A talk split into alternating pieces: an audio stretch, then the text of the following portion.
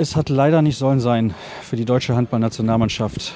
Der Finaltraum ist geplatzt und darüber sprechen wir in der heutigen Ausgabe von Kreisab. Natürlich gibt es am Ende noch Stimmen aus der Mixzone, aber zunächst mal sage ich Hallo an Markus Bauer, der als Experte fürs ZDF hier ist. Hallo Schorsch. Hallo. Ich gucke mal hier auf das Statistikblatt, also erstmal 31 Gegentore, damit fängt es ja schon an.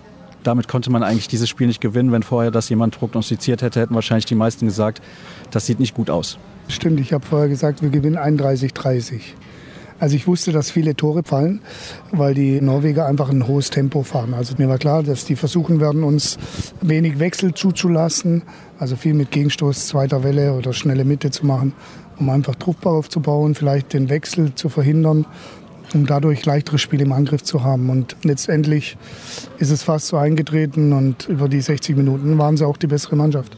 Dabei ist das deutsche Team eigentlich ganz ordentlich ins Spiel gekommen. Klar, Norwegen blieb immer dran, aber trotzdem hatte man in der Anfangsphase den Eindruck, das könnte das Spiel der Deutschen werden. Ja, absolut. Stand schnell 3-1. Wir sind gut aus der Kabine gekommen, aber die Norweger haben einfach von Anfang an das durchgezogen, haben Ruhe bewahrt, haben auf die Situation gespielt, haben die Lösung gefunden und hatten auch noch eine ganz ordentliche Quote. Und dann wird es echt schwer. Also sie haben gut verteidigt, ähnlich wie wir und immer und haben bei uns die einfach Löcher, Fehler gefunden. Wir haben den Zugriff nicht so gehabt wie sonst und das hat wahrscheinlich dann den Unterschied ausgemacht. Lass uns zunächst sprechen über die Offensive der Norweger. Sander Sargosen ist ja da der absolute Schlüsselspieler. Er hat gar nicht so viel aus dem Rückraum geworfen, zumindest in der ersten Halbzeit. Aber was er immer sehr, sehr gut gemacht hat, war, den Kreisläufer ins Spiel zu bringen, nämlich Beate Mihol. Da hat er immer dann noch schön aus dem Sprung raus den Bodenpass teilweise gespielt. Das war enorm schwer zu verteidigen. Das ist richtig. Das ist diese individuelle Qualität, die ein Sargosen hat. Der macht dann schon den Unterschied aus. Also er, er ist jetzt nicht stärker bei den Würfen aus dem Rückraum, aber er bindet eben immer den zweiten Mann und kann den Ball noch weiterspielen. Schon klasse, was er da gemacht hat. Das war uns auch bewusst, denke ich. Also wir waren auf ihn vorbereitet. Er hat aber ein gutes Spiel gemacht. Ich glaube, in der ersten Halbzeit hat er gerade ein Tor gemacht. Also das sah gar nicht so aus, aber er war bei jeder Aktion beteiligt. Was kann man denn da aus taktischer Sicht? Ich meine, du bist ja auch viele Jahre Trainer gewesen und wirst es wahrscheinlich hoffentlich in nächster Zukunft auch wieder sein. Da machen, kann man dieses Risiko eingehen, zu sagen, wir verteidigen defensiver gegen ihn, weil er ist nicht der Spieler wie Mikkel Hansen, der dann aus dem Rückraum alles in Grund und Boden ballert. Ja, wir haben ja beides probiert. Wir haben probiert, 6-0 zu decken, waren da auch defensiver, haben 5-1, 3-1 verteidigt, um ihn mehr zu attackieren. Dann hat er eben die freien Leute gefunden bei den Rückraumsituationen wo wir defensiv waren, ja, ihm war schon bewusst, werfe ich gegen Block Pekeler Winczek, dann sind die Chancen nicht so gut, wie wenn ich einen von den beiden auswackel und vielleicht mit dem Kreisläufer spiele. Und das hat er gemacht.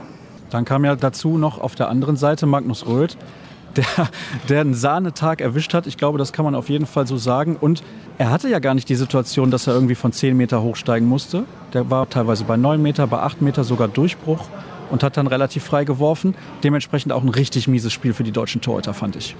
Auch richtig, aber das hängt wieder mit dem, was wir vorher gesagt haben, zusammen. Man hat eben auch phasenweise versucht, defensiver zu decken und dann hat eben es sowohl O'Sullivan als auch Sargosen geschafft, die Abwehr weiter nach hinten zu drücken und dann kam eben Röth und konnte von siebeneinhalb Meter werfen und dann ist es eben, wie gesagt, verdammt schwer für die Torhüter. Also die haben das taktisch gut gelöst sprechen wir über den deutschen Angriff, der das andere Problem war im heutigen Spiel. Eben hat Bob Hanning in der Mixzone gesagt, selten hätte uns ein Julius Kühn so gut getan wie heute. Siehst du das auch so? Ja, die einfachen Tore, die haben gefehlt, absolut. Wir mussten viel arbeiten. Sind auch sehr viel zur Mitte gelaufen, obwohl die Außen eine 100%-Quote hatten. Haben wir immer den Weg zur Mitte gesucht und haben eben von hinten nicht getroffen. Steffen Feld nicht, Fabian Böhm war der Einzige. Und die anderen haben sich nicht so richtig getraut, da von hinten zu werfen. Fabi Wiede war dann platt irgendwann. Und das haben wir in der Tat gemerkt, dass mal einer den Ball nimmt und ins Tor schmeißt. Dann kommt ja nach so einem Spiel gerne mal der ein oder andere und schickt eine Nachricht. Eine fand ich sehr interessant, die ich eben bekommen habe. Es fehlte vielleicht insgesamt einfach an Qualität bei der deutschen Mannschaft im Vergleich zu Norwegen. In der Spitze vielleicht, ja. Also wir haben sicher in der Breite den mit Abstand besseren Kader. Aber ja, die haben einen guten Mix. Also der Sargosen, keine Frage, der gehört zu den zwei, drei Top-Handballern auf diesem Planeten. Dann haben sie mit Beate Mürhol einen ganz erfahrenen, mit allen Wassern gewaschenen Kreisläufer, der wirklich im Angriff, sagen wir so, an der Grenze des Erlaubten gearbeitet hat, das aber ausgenutzt hat. Und dann kam eben noch der Röth dazu und das sind ja junge Kerls. Und O'Sullivan ist dann so das Mittelglied, so der zwischendrin liegt. Keine Ahnung, glaube 6, 27 oder 28 und und die haben funktioniert. Also am meisten haben mich die Jungen überrascht, dass die in der Atmosphäre so einen kühlen Kopf bewahrt haben. Sie haben das am Ende eiskalt durchgezogen, wie du gerade auch gesagt hast, dieser kühle Kopf. Das hätte ich auch nicht unbedingt gedacht, als Deutschland dann auf zwei dran war und ich glaube sogar die Möglichkeit hatte, nochmal auf minus eins zu gehen. Das hätte das Spiel kippen können, aber das hat die deutsche Mannschaft einfach nicht hinbekommen. Ist das, egal was jetzt passiert in Herning am Sonntag, trotzdem deiner Meinung nach ein erfolgreiches Turnier für die deutsche Mannschaft? Ja, klar. Also im Vorfeld hätten wir alle unterschrieben, wenn wir in Herning aufschlagen und um die Medaillen spielen. Also das ist ganz klar. Trotzdem ist es nicht egal, wie wir jetzt in, in Herning da auftreten. Also es geht um Bronze und das letzte Spiel ist das, was in der Birne bleibt. Also bei allem Schönen, was wir hatten in Berlin und in Köln, ist jetzt am Sonntag ein Spiel, wo es darum geht, was sich um den Hals zu hängen. Und da strebt jeder Sportler danach. Und wenn wir da es nicht schaffen, eine gute Performance abzuliefern, dann ist das nicht mehr egal. Wie hast du Christian Prokop wahrgenommen, gerade auch im Vergleich zur Europameisterschaft im Vorjahr? Auf mich wirkte er deutlich lockerer. Hat er einen guten Job gemacht und vor allem einen besseren Job als im vergangenen Jahr? Das Gut und Besser wird immer daran festgemacht, wie die Platzierung ist. Und die Zielsetzung war Halbfinale. Und wir sind im Halbfinale, also hat er einen besseren Job gemacht. so einfach ist es. Er hätte auch gleich auftreten können und wir hätten um 7 und 8 gespielt. Und dann hätten sie alle wieder rumgemotzt. Ist einfach so in dem Business. Und ich glaube, er hat einen Weg gefunden, mit der Mannschaft auf einer Ebene sich zu unterhalten. Und das hat ja dann zum entsprechenden Erfolg geführt. Eine letzte Frage noch, bevor wir dann gleich die Stimmen hören aus der Mixed Zone. Wie siehst du denn die Perspektive dieser Mannschaft? Ich meine, mit Julius Kühn hat auf jeden Fall ein ganz, ganz wichtiger Spieler gefehlt. Und viele vergessen ihn immer wieder, Simon Ernst, ein torgefährlicher Spieler auf der Mitte, der auch im Mittelblock decken kann. Und die werden ja hoffentlich bald mal wieder zurückkommen. Also die Mannschaft ist schon gut aufgestellt. Ich hoffe es für beide. Also wir haben schon einen guten Mix von Jungen. Sutton, ich zähle da auch Drucks dazu. Heimann wird da noch dazukommen. Dann haben wir andere Seite die Linkshänder, die vom Alter her Weinhold, Häfner, Wiede super passen. Also außen sowieso top. Also wir sind schon gut aufgestellt. Also wir brauchen uns keine Sorgen machen, da in der nächsten Zeit abzurutschen. Dann danke ich dir recht herzlich für deine Einschätzung und das war ja dann noch ein versöhnlicher Abschluss mit der guten Perspektive für die nächsten Jahre und ich bin auch relativ optimistisch, dass wir da gegen Frankreich nicht nochmal so viele Tore kassieren werden wie heute. Ich glaube, das könnte auf jeden Fall der Schlüssel zum Erfolg sein, dass wir da mit Bronze dann nach Hause kommen und Deutschland war habe ich ja eben auch noch mal gehört, das hatte ich gar nicht so im Kopf, das letzte Mal 2007 in einem WM-Halbfinale. Also so schlecht war dieses Turnier auf gar keinen Fall, egal wie es am Ende ausgeht.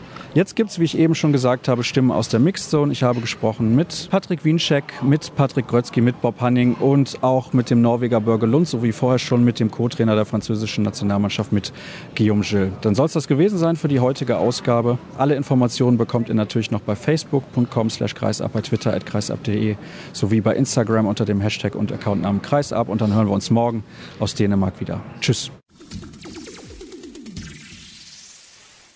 Patrick Wienscheck, sehr gerne hätten wir natürlich gratuliert jetzt zum WM-Finaleinzug. Warum hat es nicht funktioniert? Ja, ich glaube, da waren mehrere Sachen, die heute nicht so gestimmt haben, vielleicht, wo die Norweger ein bisschen bissiger waren oder mehr wollten. Ich glaube, man kann uns nicht den Vorwurf machen, dass wir nicht probiert haben, aber ja, manchmal gibt es leider so Spiele, wo es nicht so gut läuft. Und ja, leider hatten wir das Spiel heute gehabt im Halbfinale. Erste Niederlage und ja, was soll man mehr zu sagen? Wir haben das Halbfinale verloren und wir sind natürlich alle mega enttäuscht. War eure Linie zu hart oder die der Schiedsrichter? Ja, wir wissen ja, das ganze Turnier über war eine eigenartige Linie, aber heute haben sie auf beiden Seiten komisch gepfiffen, also halt wie immer gepfiffen. Ich finde, im Handball gehört die Härte halt dazu und die wird leider in dem Turnier nicht so mitgemacht, werden halt früh zwei Minuten Strafen gegeben, aber wie gesagt auf beiden Seiten und ja, deswegen kann man den Schiedsrichter keinen Vorwurf machen. War das so ein bisschen ein Kernproblem für euch, weil so konnten auch die Torhüter überhaupt nicht ins Spiel kommen? Ja, ist natürlich bitter, wenn man zwei Minuten Strafen bekommt und ständig mit einem Mann weniger hinsteht, dann ist es halt schwieriger, Tore zu verhindern. Und ja, so richtig haben wir heute auch keinen Zugriff bekommen in der Abwehr. Und dann sind die zwei Minuten Strafen natürlich auch nicht hilfreich. Hat denn dann aus deiner Sicht heute tatsächlich die bessere Mannschaft auch gewonnen? Ja, muss man sagen. Norwegen hat es gut ausgespielt und hat weniger Fehler gemacht wie wir. Ja, und stehen zu Recht im Finale. Wie wichtig ist jetzt noch das Spiel um Platz 3 für einen guten Abschluss dieses Turniers, was ja bislang sehr, sehr gut gelaufen ist? Ja, enorm wichtig. Ich glaube, wir fahren nach Herning und ja, wir wollen unbedingt den dritten Platz haben und dafür werden wir alles reinwerfen. Dafür viel Erfolg. Dankeschön. Patrick Krötzky, es ist nicht einfach, nach Niederlagen die richtigen Fragen zu stellen. Ich fange mal mit einer simplen an. Warum habt ihr dieses Spiel verloren? Es gibt eine simple Antwort, weil Norwegen heute besser war. Wir haben nicht geschafft, so eine Abwehr hinzustellen wie die letzten zwei Wochen. Die ersten fünf, sechs, sieben Minuten glaube ich schon. Dann kriegen wir ein bisschen zu viele Zeitstrafen, sind da ein bisschen ungeordnet, kriegen dann auch zu viele Tore über das schnelle Spiel von Norwegen. Ja, und das hat uns heute dann schon wehgetan. Patrick Wienscheck hat eben gesagt, die Schiedsrichter haben zumindest komisch gepfiffen. Er hat nicht gesagt, dass sie die Norweger bevorteilt hätten, auf gar keinen Fall. Wie siehst du das? Ja, ich finde, äh, dass ein paar zwei Minuten halt zu früh kommen. Also für Dinge, wo man nicht unbedingt Zeitstrafen geben muss. Aber das sind auch Dinge, die, die sich durchs Turnier schon ziehen, dass ein bisschen zu viel vielleicht ja, so bestraft wird. Aber muss man irgendwie auch schaffen, sich in einem Spiel darauf einzustellen. Die Norweger haben das einen Tick besser geschafft als wir. Ein Problem vielleicht auch, dass ihr euch im Positionsangriff jedes Tor eigentlich hart erarbeiten musstet? Ja, mussten wir, mussten wir auf jeden Fall. Die haben das gut gemacht. Wir waren auch früh bei uns am Mann dran und haben die Räume sehr eng gemacht. Es waren, glaube ich, nicht ganz so viele Gegenstoßtore von uns. Und ich glaube, wenn man das so gegeneinander rechnet, dann liegt Norwegen in dieser Statistik vorne. Genauso wie eine teure Statistik, glaube ich auch. Aber das liegt eben dann auch an der Abwehr. Frau Panding meinte eben, es ist auf jeden Fall ein erfolgreiches Turnier. Egal, was jetzt hier passiert ist und egal, was noch in Herning passiert. Stimmst du ihm dazu? Ja, wir waren im Halbfinale. Das haben wir, so viel ich weiß, seit 2007 bei keiner Weltmeisterschaft mehr geschafft und hatten eine unglaubliche Stimmung in den Arenen und das war sicher richtig, richtig geil. Aber im Moment, muss ich dir auch ehrlich sagen, tut es halt einfach wirklich sehr weh, dass wir heute verloren haben. Und das dauert, glaube ich, bei uns, uns Spielern, die das heute so erlebt haben auf dem Spielfeld, ein bisschen länger, um das dann sagen zu können. Vielleicht gibt es ja noch einen schönen Abschluss in Herning. Dankeschön. Ja, Bob Hanning, heute hat es nicht gereicht für diesen Finaleinzug, den alle sich gewünscht haben. Warum? Also man muss sagen, wir sind an einer überragenden norwegischen Mannschaft gescheitert. Unser Anspruch war es, immer die beste Abwehr der Welt zu stellen. Und daran haben wir geglaubt. Das hat heute einfach nicht funktioniert, aus vielerlei Gründen. Wir haben es nicht geschafft, diese, diese, diese absolute Gemeinsamkeit hinzukriegen. Und damit haben wir den Torhütern natürlich auch nicht helfen können. Und die Torhüter haben ihre Stärken nicht ausspielen können. Und da muss man sagen, haben wir viele Zeitstrafen gekriegt in der Abwehr. Und das haben die Norweger auch wirklich in einer Weltklasse-Manier gelöst und immer wieder perfekte Lösungen gefunden für sich selbst. Und das in der Summation war dann zu viel. Und vorne hat man heute, glaube ich, zum allerersten Mal gesehen, dass uns ein Julius Kühn gefehlt hat. Weil wenn nichts geht, brauchst du auch mal ein einfaches Tor. Und das haben wir nicht gemacht. Und das haben wir heute nicht bewegt gekriegt. Und wenn man das Ganze sieht und wenn man einfach auch jetzt wirklich mal ehrlich ist und sagt, die Norweger haben fehlerfreien Handball gespielt, dann darf man sagen, wir haben das Spiel verdient verloren, brauchen uns aber der Leistung über nicht schämen. Hattest du in der zweiten Halbzeit noch das Gefühl, dass die Mannschaft das Ding umbiegen kann? Es wirkte irgendwie nicht so. Diese letzte Überzeugung hat ein klein bisschen gefehlt und dann war es natürlich auch für die Torhüter schwer, mal einen Ball zu fangen, weil die Abwehr häufig auch Durchbrüche dann zugelassen hat und die Norweger, wie du gerade gesagt hast, das auch sehr clever und geduldig gespielt haben. Also natürlich hatten wir die Hoffnung, dass es läuft und es waren zwei, dreimal Situationen, wo es auch hätte passieren können. Dann verwerfen wir zwei Bälle frei vom Tor. Du sagst, du kannst einmal auf ein Tor rankommen und dann wird natürlich nochmal was mobilisiert, aber stattdessen geht der Ball neben Tor und du bekommst das Minus drei und bekommst danach das Minus vier. Also wir haben kein Momentum geschafft, in der ganzen zweiten Halbzeit es wirklich dann mal auf unsere Seite zu ziehen. Wird das dann trotzdem ein erfolgreiches Turnier, auch wenn es nur Platz 3 oder 4 ist dann am Ende? Also es ist ja schon ein sehr erfolgreiches Turnier, also von daher braucht es keins mehr werden. Also wir haben, glaube ich, begeisternden Handball gespielt. Ich glaube, die Mannschaft und der Trainer haben hier sehr viel für den deutschen Handball getan, mit der Art und Weise, wie wir, wie wir hier aufgetreten sind. Und von daher kann man schon heute sagen, es ist eine, eine sehr gelungene Weltmeisterschaft. Das heißt aber nicht, dass wir nicht morgen uns damit beschäftigen, wie wir die Bronzemedaille holen können. Dafür viel Erfolg. Dankeschön. Börgelund, herzlichen Glückwunsch Danke. zum Einzug ins WM-Finale. Das war, glaube ich, sehr verdient, euer Sieg. Ja, verdient. Ja, am Ende muss man sagen, dass es verdient war, aber es war ein enges, knappes Spiel, wo, wo es bis die 57 Minuten beide Wegen gehen könnte. Aber zum Glück, zum Glück haben wir die Ruhe bewahrt und, und, und nicht so viele Bälle verbellet. Also, es war, fand ich, eine, eine in so einer Kulisse mit so einer Atmosphäre ein sehr gutes Spiel von uns. Du scheinst ein bisschen überrascht von deiner eigenen Mannschaft zu sein. Nein, nicht überrascht, aber das ist nicht einfach, gegen Deutschland in Deutschland zu gewinnen. Also es ist eine gute Mannschaft, sehr gute Mannschaft und mit so einer Kulisse und einem Heimpublikum ist das klar schwer. Ich habe selber in Deutschland gespielt, ich weiß, wie es ist, zu Hause zu spielen. Zu Hause zu spielen in Deutschland ist nicht wie zu Hause in Norwegen. Was habt ihr denn heute so gut gemacht? Clever gespielt, wenige technische Fehler. Wir haben gut gekämpft hinten, viele, viele 1 gegen 1 gewonnen. Vielleicht nicht so viel Tor auf den Gegenschuss gemacht, wie normalerweise macht, aber clever gespielt. Die Jungs sind ja auch jung. Und das, diese Erfahrung ist so eine Kulisse, die Ruhe im Kopf zu bewahren, ist ja eine Riesenerfahrung. Kannst du so kurz nach dem Spiel schon was sagen zur möglichen Verletzung von Magnus Röth? Könnte es schlimmer sein?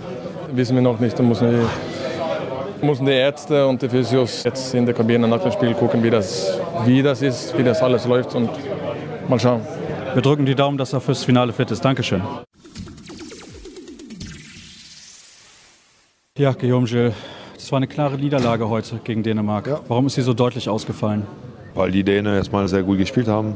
Man muss schon die Dominanz der Dänen auch erkennen. Sie haben dieses Spiel über weite Strecke auch äh, dominiert und verdient gewonnen. Und im Gegensatz dann waren wir nicht in der Lage, auch äh, etwas zu bieten. Das hat mich auch nicht sehr gefallen, aber wir haben nicht unsere Gesichter gezeigt und das ist ein bisschen bitter. Das liegt natürlich an der Qualität von unseren heutigen Gegnern. Aber aber ein bisschen enttäuschend ist es schon, weil wir es nicht geschafft haben, unser, unser Spiel zu liefern. Ich kann mich nicht erinnern, wann ihr das letzte Mal 36 Gegentore kassiert habt in einem Spiel, wo es um etwas 6 ging. Oder 38. ja, ich weiß nicht. Acht waren es tatsächlich. Ja, 38. Also kann ich mich nicht daran erinnern, wann ihr mal so viele Tore kassiert habt. Ja, ist richtig. Das ist auch, was ich gerade erwähnt habe. Die dänischen Schützer haben ihren Lauf bekommen und, und wir waren nie in der Lage, auch, plus des Torhüterleistung, der heute nicht gut genug war, um die dänische Mannschaft unter, unter Druck zu setzen. Und sie haben einfach ihren Lauf bekommen danach sind sie auch sehr schwierig zu stoppen.